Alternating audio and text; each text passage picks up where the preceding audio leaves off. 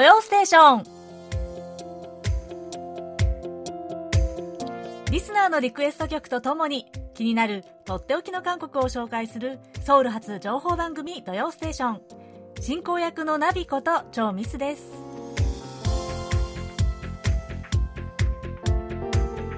リスナーの皆さんこんにちは。アニョセヨえー、最近 SNS では結構ね、こうお、お花の写真を撮ったのがね、よくアップされているんですよ。やっと春の訪れたなぁなんて感じています。でも、私の家の周りでは、まあ、やっと梅が咲いてきたかなっていうところです。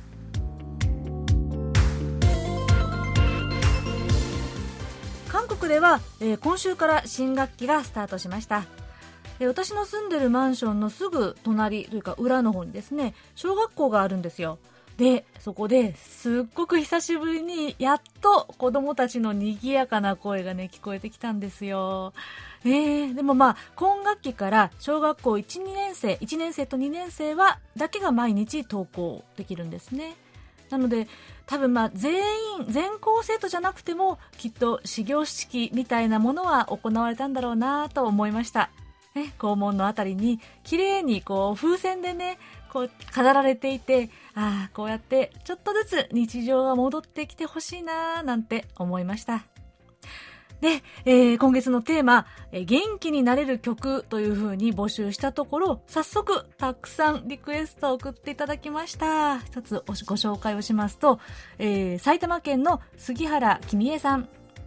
3月のお題の曲は、春になると聴きたくなる曲が来るかなと私は想像していましたが、元気になれる曲とのことで、私はホンジニョンさんのサランエ・ベットリー、愛のバッテリーです。夕食の支度をするときにこの曲を流しています。夕方は仕事疲れや家事疲れでぐったりしてしまうことがあるので、そんな時ちょっとノリのいい曲でテンションを上げながら頑張ってます。ということです。うん、杉原さん、鋭いですね。えー、確かに、こう、春になると聴きたくなる曲にしようかなと考えてたんですよ、実は。うん。でもね、なんとなくこの3月は、元気が欲しいなという気がしたんですよ。ね、たっぷり元気を充電してから、春爛漫を楽しみたいななんて思ってですね。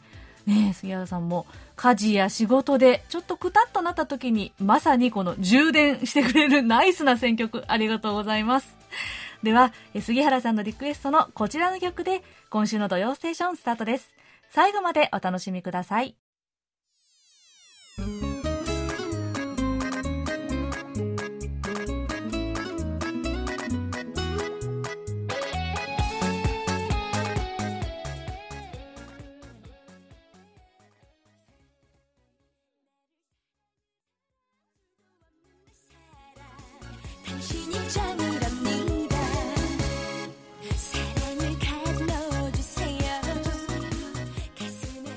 お送りした曲は、ホン・ジニョンさんが2009年に発表した曲、サランエ・ベトリー、愛のバッテリーでした。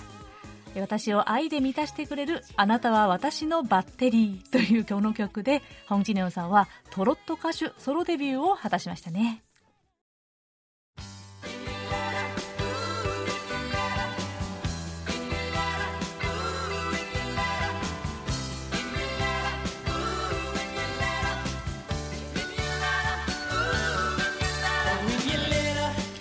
ではリスナーの皆さんから届いたお便りをご紹介します。鈴木正さん。BCL を45年ぶりに再開しました。KBS ラジオの国際放送も高校生時代によく聞いていました。その頃も限界灘に立つ虹は看板番組でとっても人気がありました。最近の限界灘に立つ虹はまだ聞いていませんが、懐かしい番組にもぜひダイヤルを合わせたいと思います。あの頃は国際、えー、国際航空郵便で受信報告書を送ったものですが、今は電子メールで手軽ですね。受信報告書に対してベリカードの発行も電子メールになったのでしょうか電子メールであっても放送内容に間違いがなければぜひ発行をお願いいたします。かっこ昔のようにということです。ああ、鈴木さん、ありがとうございます。45年ぶりに BCL 再開とはすごいですね。いや45年前というとですね、1976年、えー、私の生まれた年でございます。えー、その頃も、えー、限界灘に立つ虹が人気番組だったというのを聞いてね、驚きました。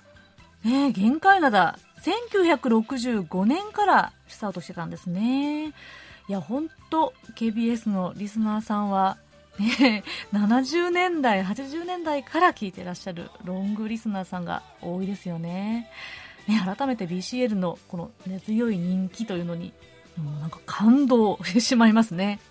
で、えー、鈴木さん、えー、ベリカード、郵送でもお送りしてますし、またご希望であれば、E メールでも、えー、e ベリーカードをお送りしていますよ。えー、普通郵便がね、今、未だに、こう、日本への郵便がストップしている状態なので、えー、ベリーカードはちょっと時間がかかってしまうと思います。まずは、えー、e ベリーカードをお送りいたしますね。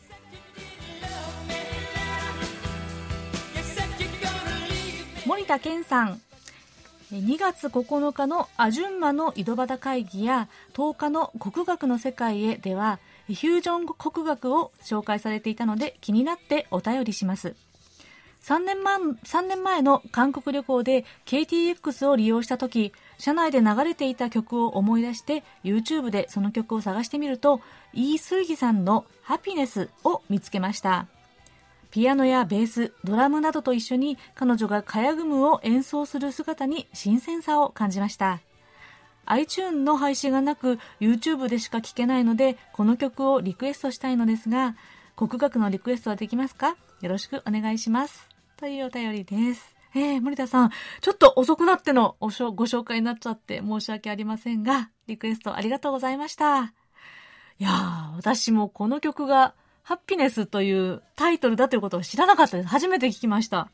ね多分、この、イースギさんは知ってても、ハピネスって聞いて、ん？って思っても、このイントロを聞けばね、韓国の人は誰でも、あーって思うはずですよ。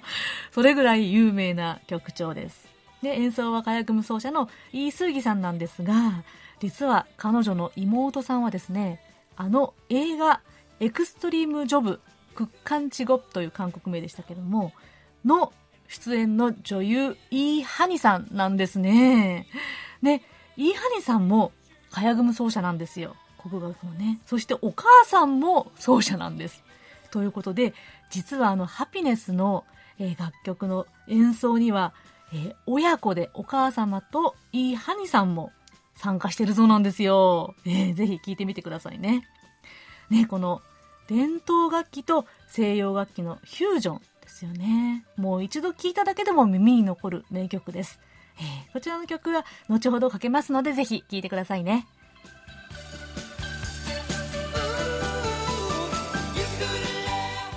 埼玉県の大野隆さん。埼玉県川口市にコンビニならぬ缶ビニオープンしました。好評のようですよ。というお便りをいただきまして、えー、朝日新聞の記事をですね、添付してくださいました。えー、2月27日付の朝日新聞です、えー、抜粋してご紹介しますね。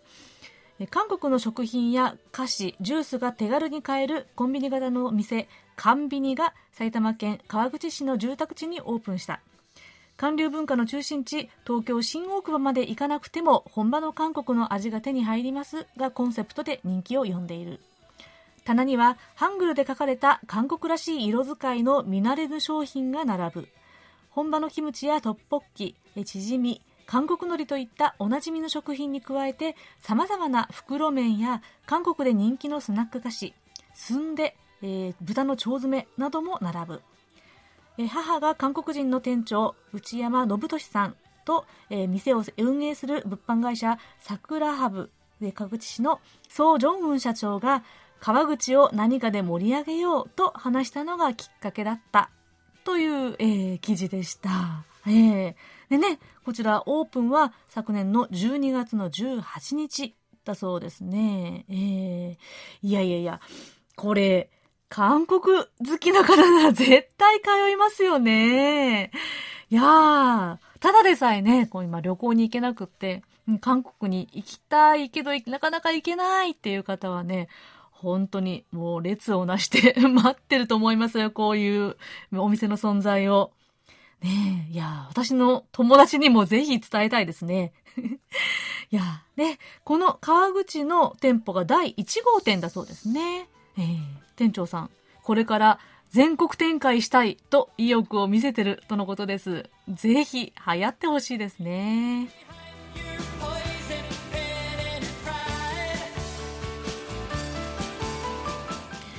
そして、うんえー、私事で大変恐縮ですが、えー、お便りを読ませていただきます、えー、清水正史さんお誕生日おめでとうございます3月の誕生石のアクアマリンは夫婦恋人友人などの人間関係に潤いを与えてくれるとされているようですこれからも張さんの放送を楽しみにしていますちなみにこれまでの誕生日で印象に残るプレゼントやエピソードがありますか？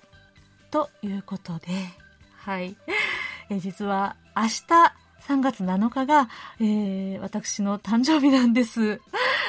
はあ、ありがとうございます。ねいや、他にも、えー、大阪府の谷口正さん、それからラジオネームポンタイビスさんからもお祝いのメッセージをいただいちゃいました。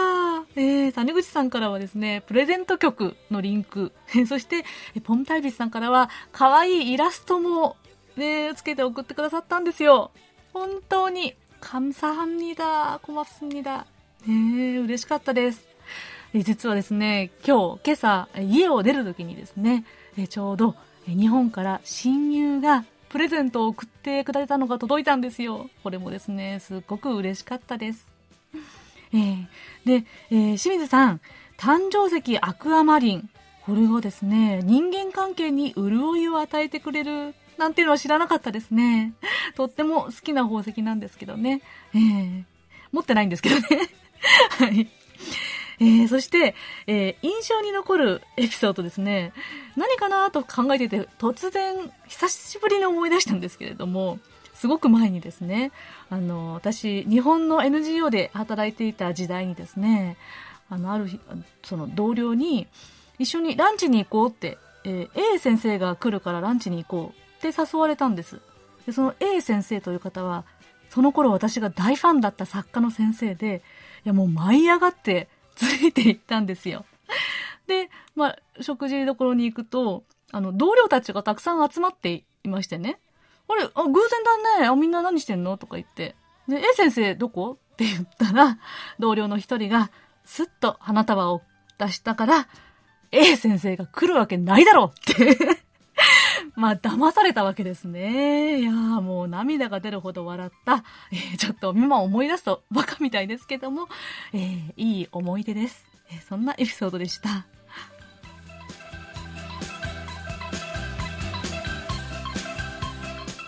はい、えー、今月募集の元気になれる曲。早速リクエストをたくさん送っていただきましたね。ありがとうございます。で、いろんな曲、引き続きお待ちしていますよ。でこれを機にですね初めてのリクエスト。この曲聴きたかったんだけどなーなんていう方も大歓迎ですよ、えー、お便りはメールアドレス japanese.kbs.co.kr または番組のホームページの掲示板からお送りくださいね。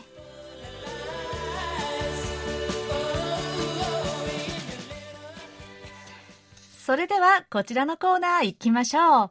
空耳ハングルえー、今日は、岩手県の伊藤浩一郎さんから送っていただきました。えー、伊藤さんからのメッセージですね。えー、初めて空耳ミュージックを応募します。えー、ソーヨン軍のチョアチョア、えー、YouTube で57秒のところで、飲むジョアと聞こえます。えジョアはヤクルトジョアですね。ということではい、伊藤さん。そういえば、空耳には初登場ですよね。ええ、記念すべき第1号、空耳ミュージックということで、歓迎いたします。わー。ということで、早速聞いてみましょう。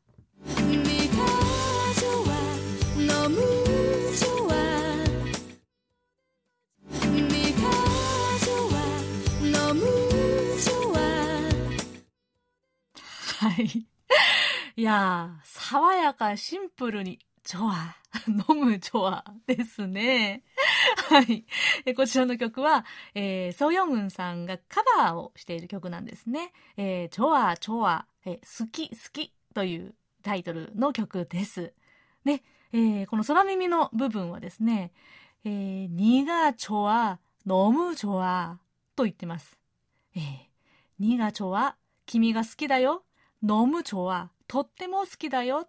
ですね。というところなんですね。すごく甘やかな歌詞ですけれども、えー、そして、飲むちょわというですね。ちなみに今聞いてて思ったんですけども、前の部分、にがちょわの部分は、苦ジョアとも聞こえますね。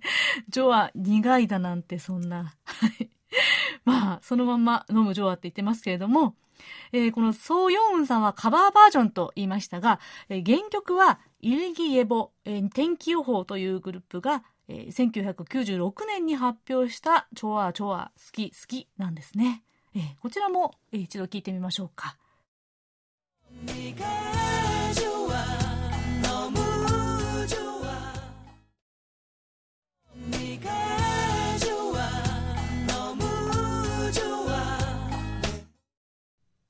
はい。苦ジョア、飲むジョア。言ってますね。ジョア、苦かったらこんなに爽やかに歌えないな えー、こちらは、ちょっとゆったりめのテンポで飲むジョアでしたね。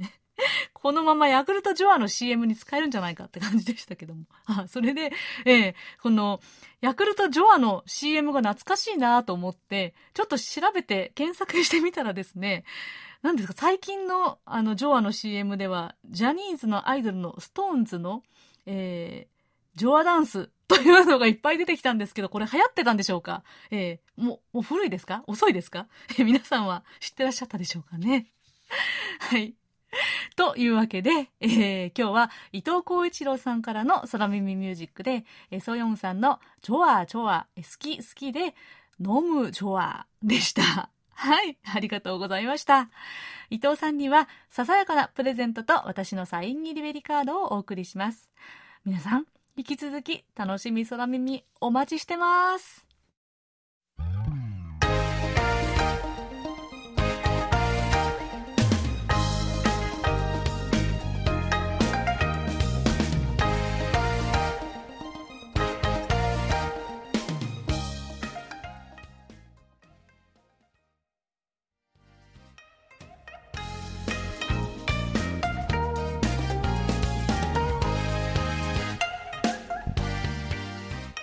お送りした曲は先ほどお便りをご紹介しました森田健さんからのリクエストで火薬奏者のイー・スルキさんのアルバム「In the Green Cafe」に収録されている曲で「ハピネス」でした。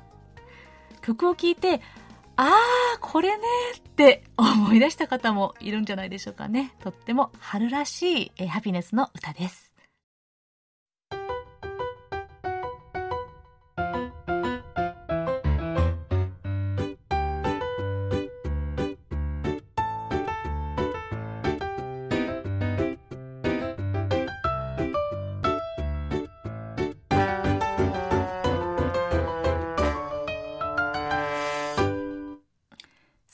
暮らしの音。このコーナーでは韓国の日々の暮らしの中で聞こえてくる様々な音や話、言葉、エピソードなどをお伝えしていきます。3月になってやっと寒さが緩んできましたね。えー、でも今年の冬、韓国は特にもういつになく寒くて長かったっていう気がします。えー、そんな中、道端でこれを見つけるとつい寄ってしまいたくなるものがあります。ほかほかっと湯気を立てている道端の屋台。今日は韓国の屋台のお話です。屋台といってもいろんな種類がありますね。えー、テント、簡易テントみたいな中で座って、えー、簡単な食事とかお酒も飲めるところはポジャンマ茶、えー、ポチャと呼びます。で、それよりももっと簡素に、簡易にできていて、え立ったまま食べられるようなところは、キルコリウムシ。まあ、えー、街頭の食事、ストリートフードとでも言いましょうかね。この道端にずらーっと並んだ、えー、小さな屋台がとってもバラエティ豊かなんですよね。日本でもこの韓国の屋台はかなり前から有名になっていて、まあ、韓国に来たら絶対に食べたいっていう声もよく聞きます。でとっても韓国らしい風景になってますよね。もうこの道端の屋台。でも実はこれこそが食文化の多様性の産物、ハイブリッドな食文化であることをご存知でしょうか。たくさんの屋台メニューの中で代表的と言われる3つを取り上げてみますね。まずは屋台の王様とも言えるトッポッキ。日本語でトッポキなんかとも言いますね。トッというのはお餅。ポッキーという、ポッタというのは炒めるという意味です。この真っ赤な甘辛ソースで細長いお餅を煮たものですね。屋台で一番おなじみのメニューと言えるトッポッキですが、実は歴史はとっても古くて、えー、朝鮮王朝時代には王様の召し上がる宮中料理として作られていたんですね。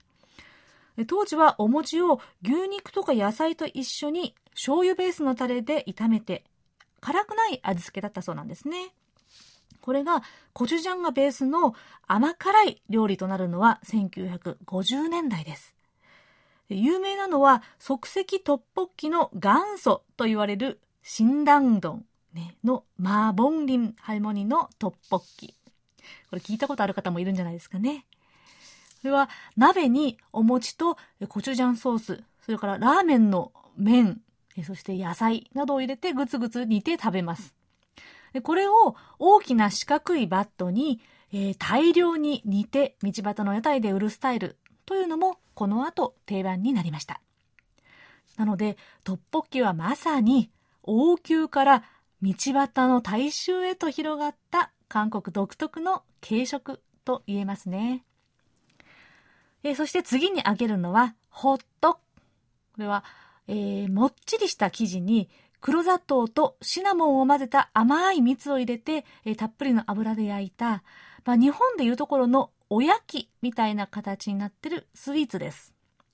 で、このね、こんがり焼けたホットクをかじると、え中から熱々の蜜がとろーっと出てきて、これを、はっ、ふふふって言いながら食べるのが、もうね、寒いより冬にはたまらないんですよね。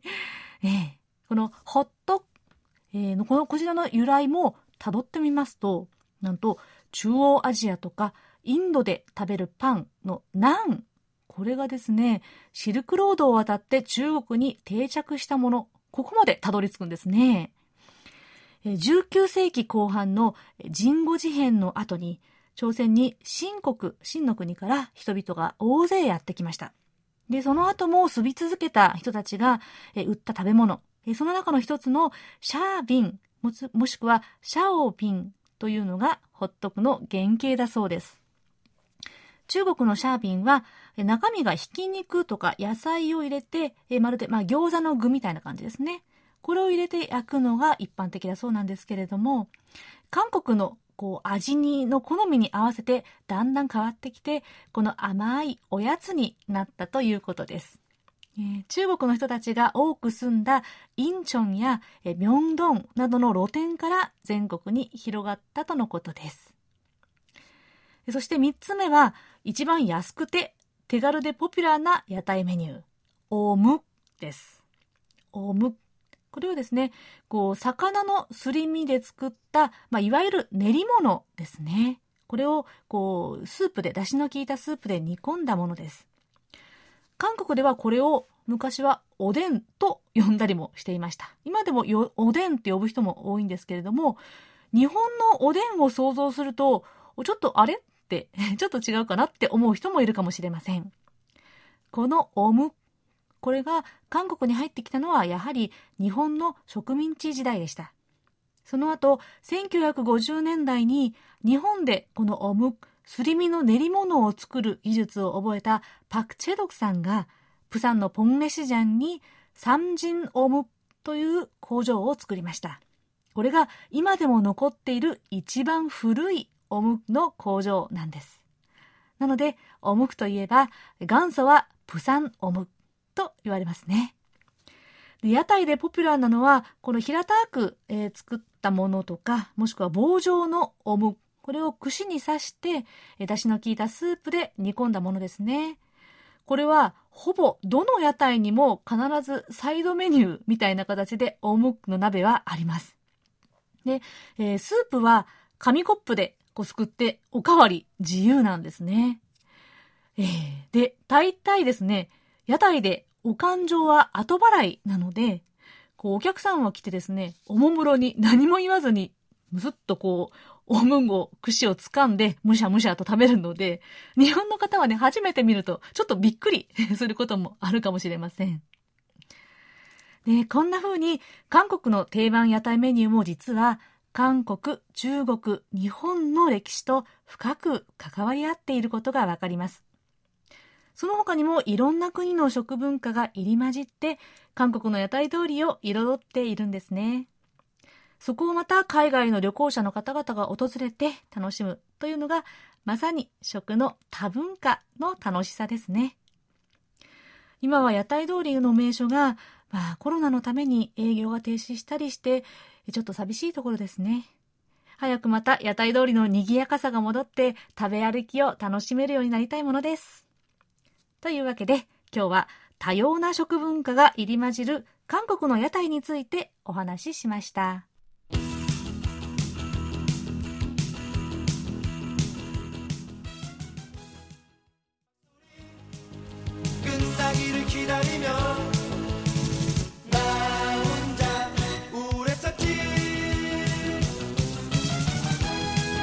こちらはソバン茶が1987年に発表したおじっぱんヤギ夕べの出来事でした。こちらは井上陽子さんからのリクエストでした、えー、メッセージを、えー、紹介しますね。ナビさんこんにちは。いつも楽しく聞いています。3月のテーマ元気になれる曲でリクエスト。韓国ドラマ「応答せよ1988」の中で女子校の隠し芸大会に友人の男子3人が飛び入りで踊るシーンがあります。キレッキレのダンスと応援の女子高生が盛り上がり、元気が出る曲です。とのことでした。うん、間違いないですね、この曲は。えー、リクエストありがとうございました。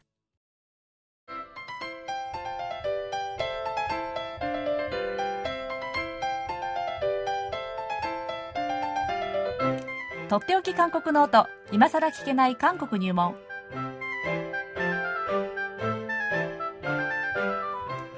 滞在18年目の韓国社会ウォッチャー本育大学経営学部助教授の尾形義弘さんが韓国社会のどんな疑問にもお答えします。尾形先生今週もよろしくお願いします。よろしくお願いします。はい。では早速ご質問です。え内田博樹さん。ミスさん尾形先生こんにちは。韓国の政治に関するニュースでよく教会が意見を発信しているのを見聞きします日本では宗教団体が政治に対して公に立場を表明することはありませんし、仮にあったとしても大きな影響力は持たないと思います。韓国におけるキリスト教会の政治的影響力についての背景を解説していただけますでしょうかというね、ご質問と、はい、もう一つ同様のご質問が来ています。えー、東京都の広岡敦さん、そしてラジオネーム金曜日のカレーさんからですね。えー、韓国で教会が政治的立場を明らかにしてコメントを発表したり宗教関係の放送局がたくさんあったりなどするけれども日本とは異なる宗教の位置づけについてのご質問です。はい。はい。えー、そうですね。やはり、まあ、日本では、あ皆さんね、無宗教と思ってる方が多い、うん、えー、のと比べて、韓国はですね、信仰がある人、うん、ね。えー、というのがまあ少なくないわけですけれども、はい。うん、2015年から18年にかけて、うん、まあ、調査をしてですね、うん、えー、なかなかこう信仰を調査するっていうのは、えー、容易じゃないわけですけれどもどこまでをね、信仰を持ってるとするか、えー、っていうのもありますのでね、ええー、あるんですけれども一応まあある研究機関がですね、えー、統計を出したあ、はい、結果によると2万1555万人えー、全人口の43.9%、うん。えー、半分に若干満たないぐらいの方たちが自分は信仰があると。いうふうに、えー思っている、えーまあ、宗教を持っているというふうに考えているわけですね。で、えーこのうち1位が、はい。えー韓国でいうキリスト教。韓国でですね、キリスト教、えー、キド教というとですね、えー日本でいうプロテスタントに限るんですね。うん。うんで、えーまあ、日本ではあカトリックも合わせてキリスト教というふうに、えー通常言いますけれども、えー韓国ではカトリックをチョンジュ教というふうにですね、えーまあ、天主教という、ねはい別の言い方をするんですね。ですから、キリスト教と韓国で言って、教会って言った時にはプロテスタントを指すんですね。カトリックの場合は、あの、聖堂、尊壇というふうにね、えー教会という言い方はあまりしないんですね。うんはい。で、このカトリックは、えー3位。えーに当たるんですね。1位はプロテスタントで19.7%、968万人と。はい、約20%はい。多いですね。えーうん全人口の20%ぐらいですね。うんはい。えーで、えーそのプロテスタント系の、おーまあ、宗教団体が374もあるとうんいうふうな、あことになってます。うんえーそして2位が仏教はいになります。えーこれが15.3%で762万人と。えーで、仏教の団体はですね、えーまあ、プロテスタントよりも、よりも、えー多くて482団体というふうになってます。まあ、えー小さい団体がより多くあるということだと思うんですけれども、はい。で、そして3位が、えーカトリックと。おで、カトリックは7.9%、389万人なんですけれども、えー団体としては一つ、うーまあ、調査の中では出てきています。当然、えー各地にお組織はあるわけですよね。うんはい。えーで、この仏教と、おまあ、プロテスタントがまあ1位、2位ということで、まあ、かなりのえー率を占めるわけですけれども、2005年頃からですね、うん。仏教、それからカトリックは減少傾向にあって、うんうんプロテスタントはその頃から増加傾向にあるんですね。まあ、プロテスタントはもう少し前から増加してたんですけれども、うんえー2005年頃からきあのさらに、えー増加して、うんえーそれまでは実は仏教の方が多かったんですね。うんえー仏教徒の方が多かったんですけれども、えー逆転して、えープロテスタントの方があー1位になったと。人口、えー京都の人口がですね、うんうんえー逆転したと。うんいうのが2005年頃と。まあ、結構最近ですよね。そうですね。はいうんで、えーその内訳というか、その信徒たちの内訳を見ると、プロテスタントは、えー最も多いのが40代。そうなんですですね。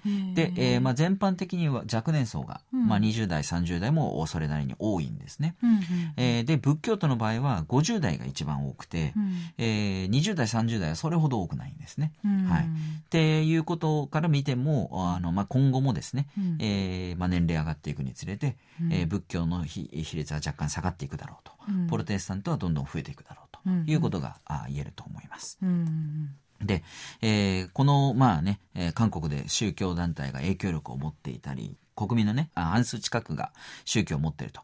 いったことの背景にはですね、やっぱり歴史的にな背景があると思うんですけれども、まあ韓国、大韓民国という国がですね、えーまあ成立するその過程、プロセス、えーそれからさらに民主化運動がなされていくとかね、うん。えーそういった過程において、その宗教団体、宗教会が、えーリーダーシップを発揮したあという、そういった歴史があるんですよね。はい。えーそういったことから、えー考えて、えーまあ、発言力が未だにあるというふうにも言えると思います。うん。まあ、あの、初代大統領のイースンマン、はい。えー大統領もですね、うん。えーまあ、敬虔な、えークリスチャンだったとうん。いうことがよく知られています。はい。ね。うん。えーアメリカに長くいてね、ええ。ーまあ、自身英語の方が、えー流暢だったなんていうふうに言われることもあるぐらいですね、ええ。えーの方ですから、うん。えーまあ、そういった意味でもアメリカの影響なんかもかなり、えーそのまあ、韓国が成立する過程でですね、うんえーあったんだろうと。いうふうに思います。はい。えーそれから、教会がですね、うん。日常的に果たすコミュニティの役割というのも大きいのかなと思うんですね。うん。えーその特に、えープロテスタントになるわけですけれども、ええ。ー週末、日曜日にですね、皆さん家族で、えー教会に通っている方、うん。結構いますよね。まあ、家族単位で通うということを小さい頃からやっていて、うん。で、家族単位で、えーその教会で仲良くなって、えーまあ、一緒に育っていく、うん。えーまあ、仲間が、あうんいるわけですよね。うん。えーそうすると生活の、いろいろ大変なことをお互いに助け合ったりとか、うん。えーそれから韓国社会でね、教育っていうのは非常に重要なあー部分ですけれども、子供の教育をですね、教会で勉強会をしたりとかね、えーそういうこともありますよね。聖書の勉強とかも当然やるんでしょうけども、それ以外にもですね、うん。えーまあ日本でいうその、あの、なんですかね、学童のような役割を、えー教会のお兄さんたち、お姉さんたちがやってくれたりとか、えーそういったケースも結構あります。えーそれからまあ、教会でね、出会って結婚に至るというようなケースもありますし、えーまあ極端なケースだとですね、えー結婚相手を探すために教会を転々とするような人もたまに、私の周囲にもいました。そうなんですか？え ーこの教会では別れた彼女がいるから通いづらくなったとしてですね、ね。隣の教会にとかって言ってですね。うん。えーまあでもそういった形でこう、いい人がいるよと、うちの教会にも遊びに来なと、うん。えーそういった感じでこう、気軽にこう、あの、まあ渡り歩くっていう言い方おかしいですけども、えーそういった形でこう、人的ネットワークもですね、教会を単位にして、あるいは教会をまあ媒介にして、うん。えー広がっていくっていうことがあったりしてですね、うん。えーいろんな意味でお互いに影響力をね、影響を与えると。いう場になっているっていうのもプロテスタントのまあなんていうんですかね影響力の強さかなと思います。多分この感覚が日本で一番こうちょっと程遠いというか、ね。なかなかはない教会のあり方なんじゃないかなと思いますね。はい。もう私も宗教は特にないので、うん。えーまあ多分死んだ時に仏教になるぐらいだろうかなと 思うんですけど、思うんですけれども、ええ。まあだから私もそのいう経験はないんですけど、周りを見てるとですね、うん。やっぱりその教会のお信頼関係、えーうん。友人関係っていうのは非常に強いなっていうのを感じますし、うん。仲良くなってくるとクリスチャンの方はうちの教会にぜひ来なさいと、声をかけてくれるんですよね。うん。で行くとやっぱりそのコミュニティにこう打ち解けて、うん。でこっちに来て日本の方でこっちに来てその教会のコミュニティを通して、うん。えーまあ、いろいろ助けてもらったりとかあるいは、えーそれでクリスチャンになった方なんかもね、うん。えーいたりしますので、うん。えーそういった意味では非常に重要なあー役割が社会的にあるんだろうなっていうのを感じます。はい。はい。えーまあ、それがゆえにですね、うん。あのご質問いただいた中にもあったんですけれども、うん。えー宗教放送が、ねはいはい。韓国にはあって、うん。えーまあ、一番有名なところではあのプロテスタント系のですねキリスト教放送という CBS とはい。いう放送局がありますけれども、うん。これ1954年に開局しているというけ結構歴史があるわけですけれども、うん。えー全国各地にですね支局もあって、うん。えーもう立派な放送局なわけです。そうですよねね。うんでこれ、まああのあ信徒だけじゃなくて、うんえ普通にこのいい番組をやってるっていうことですね。えええー皆さん、えー番組を見たり、えーええラジオを聞いたりっていうことをしたりしてますよね。うんはい。まあ、それ以外にも、あのー極東放送、はい。えーこれもプロテスタント系なんですけれども、えー私の大学、本劇大学のキャンパスのすぐ横に、あー。えーありますね。そうなんですはい。ね。うん。あのー待ち合わせ場所によく使ってた っていう、えーゆ有名なうん。場所なのでね、はい、なんですけども。まあ、それ以外にも仏教放送とかね、はい。えーカトリック平和放送、えーそれから、えーウォヌンパンソンといってね、うん。えーウォンブル教っていう、えーちょ仏教とはちょっと違うんですけど仏教系の、うん。えー宗教の放送局とか、うん。っていうふうにして90年代にもこう新しく開設開局されて、えーまあ、広がってきたとうんいう感じなんですね。うん。ですからあの、えーこれ先ほど言ったように CBS なんかのように、うん。えーその信徒じゃなくても見るような放送局もあって、うんえー宗教的な内容にとどまらない、ええ。えー普通にジャーナリストジャーナリズムとして見ているような、ええ。えーものもあると。いうことなんですね。うん。だからそれだけ生活にもうこうかなり浸透していると、うん。えー日常に、えー宗教があるというのが、まあ、韓国社会の一般的なあれなのかなと思いますね。うん。はい。で、えー最近のその、まあ、政治的な影響力というところで言うとですね、あの一部の保守プロテスタントの極右化というのが結構注目され、あるいは、えー問題視されてるんですけれども、え。えーまあ、プロテスタントのお中で、えー非常に極右化している人たちというか、うんえー一部の勢力というか、うん。があってですね、えーその人たちは保守政権との密接な関係があって、まあ、特に前のパク・クネ政権の頃、うん。あるいはイ・ミョンバク政権の頃から、うん。えーまあ、注目を浴びてですねそうした、うんいった人たちが、えー今のお進歩政権といわれるムン・ジェイン政権にうん。非常に批判的な、うん。えー態度をとってそれをがですねかなり、えー注目されるようになって、うん特に SNS なんかを中心に、えー広くお支持をあまあ一部ではあるんですけれども、えーえー、支持を集めるようになってると。うん、で、その中心にいるのが、チョンガンフンという、はい、えー、牧師さんなんですけれども、うん。うん、この方が、えー、韓国キリスト教総連合会という、うん、えー、連合体ですね、キリスト教会の、うん、えー、連合体のその代表会長という、まあ、えー、代表の立場にあるんですけれども、うん、この人の政治的活動が非常に目立つ、うん、えー、まあ、あの、事件になったりもしてます。うん、で、特に最近のコロナ禍の中では防疫対策を無視してですね、うん、えー、ソウル広場で大規模な集会を開催したりとかですね、うん、えー、そして、チョンガンフン牧師もですね、自ら感染もして、うん、ね、えー、ちょっといい迷惑な、はい。えー、それでも強気の発言をしているというね。ね。はい。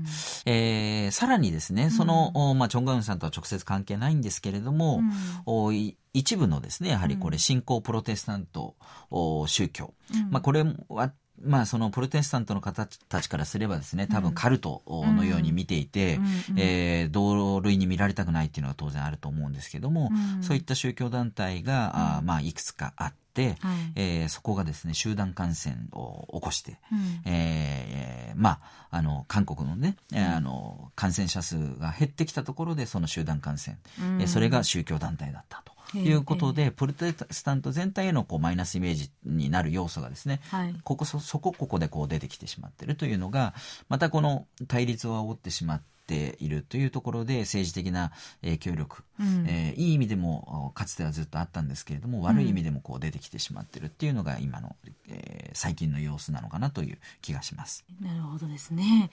えー今回は、えー、韓国社会における宗教、特にキリスト教会の与える影響、政治的、社会的な影響の背景についてお話しいただきました。来週は大和さんいかがでしょうか、引き続き、はい、えー、今更聞けない韓国入門ということで、はい、えー、通勤手当、えー、についてお話したいと思います。はい。ガラッと変わって。はい。ありがとうございました。とっておき韓国ノート、今更聞けない韓国入門宛てに皆さんどうぞお気軽にご質問をお寄せください。質問が採用された方には、尾形さんのサイン入りベリーカードと、ささやかな記念品をお送りします。今週はご質問を送ってくださいました、内田博樹さん、広岡敦さん、えー、金曜日のカレーさんにお送りいたします。さて、3月に入りましたので、今月のカレンダーをご紹介します。まず、1日、サミルチョル、えー、三一節ですね。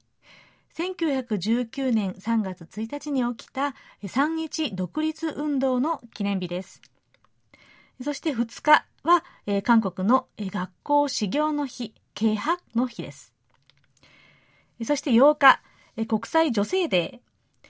アメリカで女性の労働者の人権と参政権を求めて立ち上がった日を記念して制定されました。でこの日、韓国では、性平等のシンポジウムとか、また、フェミニズム映画や本の紹介などが行われています。そして11日は東日本大震災から10周年ですね。もう10年になります。そして26日は、ソヘ守護の日。ソヘは西の海、西海のソヘですね。このソヘでたびたび起こる北朝鮮軍との衝突、特に犠牲者の多く出た天安館事件、チョナンハム事件を追悼して、毎年3月の第4金曜日がソヘ守護の日とされています。では、そろそろお別れの時間です。クロージングはラジオネームポポリンコさんからのリクエストで、韓国で活躍する日本人歌手ユキカさんの曲です。以前こちら KBS ラジオにも出演してくださったゆきかさん。今年上半期にはミニアルバムを発表を準備中だそうですよ。では、2020年にリリースされたゆきかさんのイエスタデイをお聴きいただきながら、今週の土曜ステーションお別れです。お相手はナビこと超ミスでした。それではまた来週もお会いしましょう。안녕히계세 요。